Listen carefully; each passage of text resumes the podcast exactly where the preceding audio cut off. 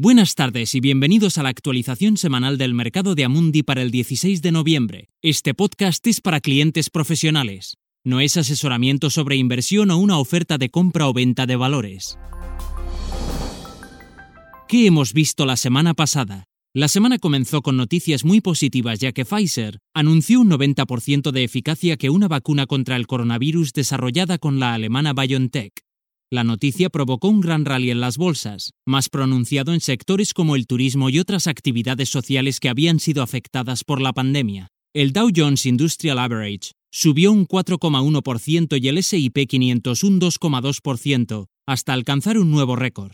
A medida que el dinero salía de las acciones de tecnología en auge, el índice Nasdaq 100 cayó un 1,3%. Las buenas noticias repercutieron en todo el mundo con el índice Eurostox 50 ganando un 7,1%, y el índice Nikkei 225 de Japón terminando un 4,4% más alto, aunque los mercados emergentes fueron más moderados. A pesar de las protestas de Donald Trump sobre la posible estafa en las elecciones para su segundo mandato, el reloj seguía avanzando hacia la toma de posesión de Joe Biden como presidente número 46 de Estados Unidos el próximo 20 de enero. La atención se centra ahora en Georgia, donde las elecciones parlamentarias a principios de enero determinarán si Biden tiene el control de los tres brazos de gobierno. A tener en cuenta esta semana, en una semana de datos económicos poco significativos, China ya ha dejado su huella al registrar un aumento anual del 6,9% de la producción industrial en el año hasta octubre, ligeramente por encima de las expectativas.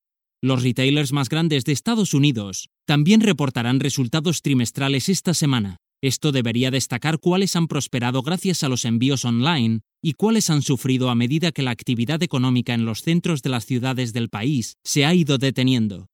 Las ventas minoristas y de viviendas en Estados Unidos de octubre facilitarán una idea de la salud económica del país tras los efectos de los estímulos desplegados desde principios de año.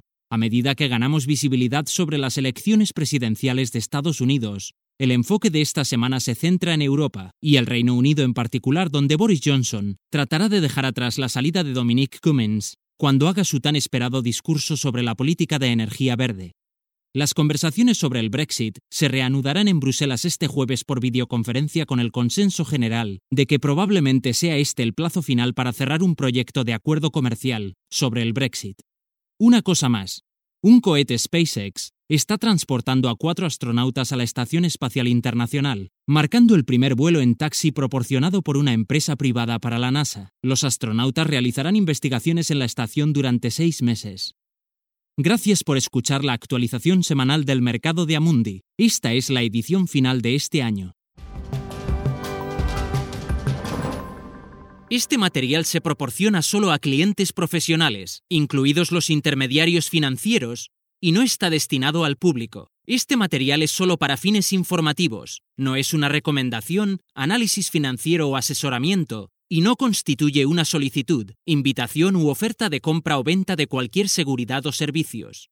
Este documento es publicado por Amundi, y a menos que se indique lo contrario, todas las opiniones expresadas son las de Amundi en la fecha de publicación, estas opiniones están sujetas a cambios en cualquier momento sin previo aviso, en función de las condiciones del mercado y otras condiciones, y no se puede garantizar que los países, los mercados o los sectores funcionen como se espera.